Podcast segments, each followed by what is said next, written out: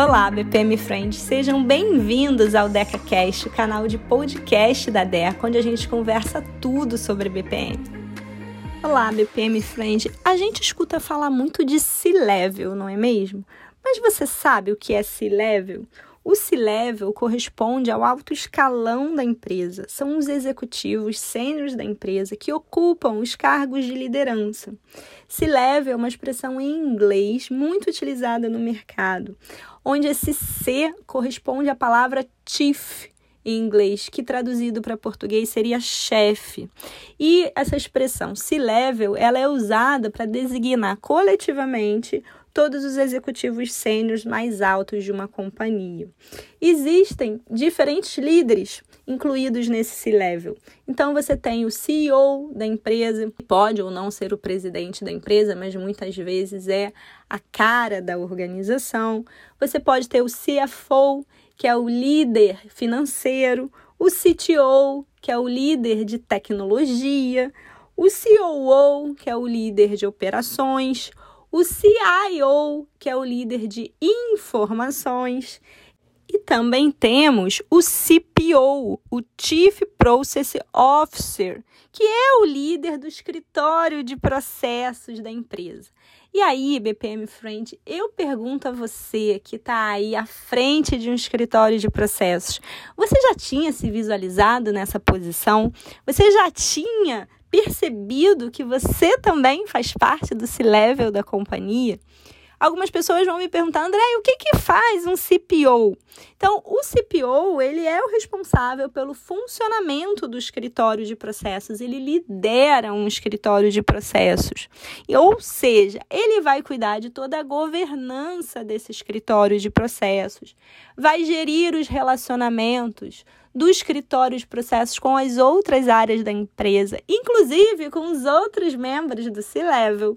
Então, ele vai se relacionar com tecnologia, ele vai se relacionar com RH, ele vai se relacionar com comunicação, ele vai se relacionar com área de riscos, compliance, controles internos, ele vai se relacionar com o escritório de projetos também, ele vai fazer aí o meio de campo, as integrações necessárias para o bom funcionamento do escritório de processos.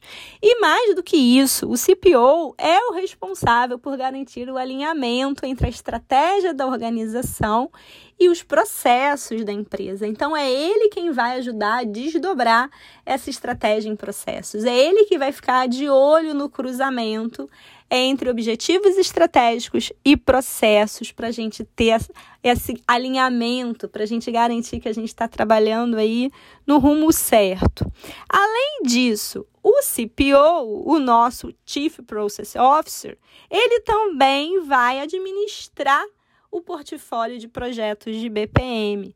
Então é ele que vai orientar a equipe do escritório de processos em relação aos projetos que têm para ser feitos de modelagem, de processos ou simulação, ou melhoria e transformação de processos. Então, ele vai estar tá dando o norte aí. Ele também pode ser o responsável por administrar o budget, o orçamento de BPM da empresa, certo?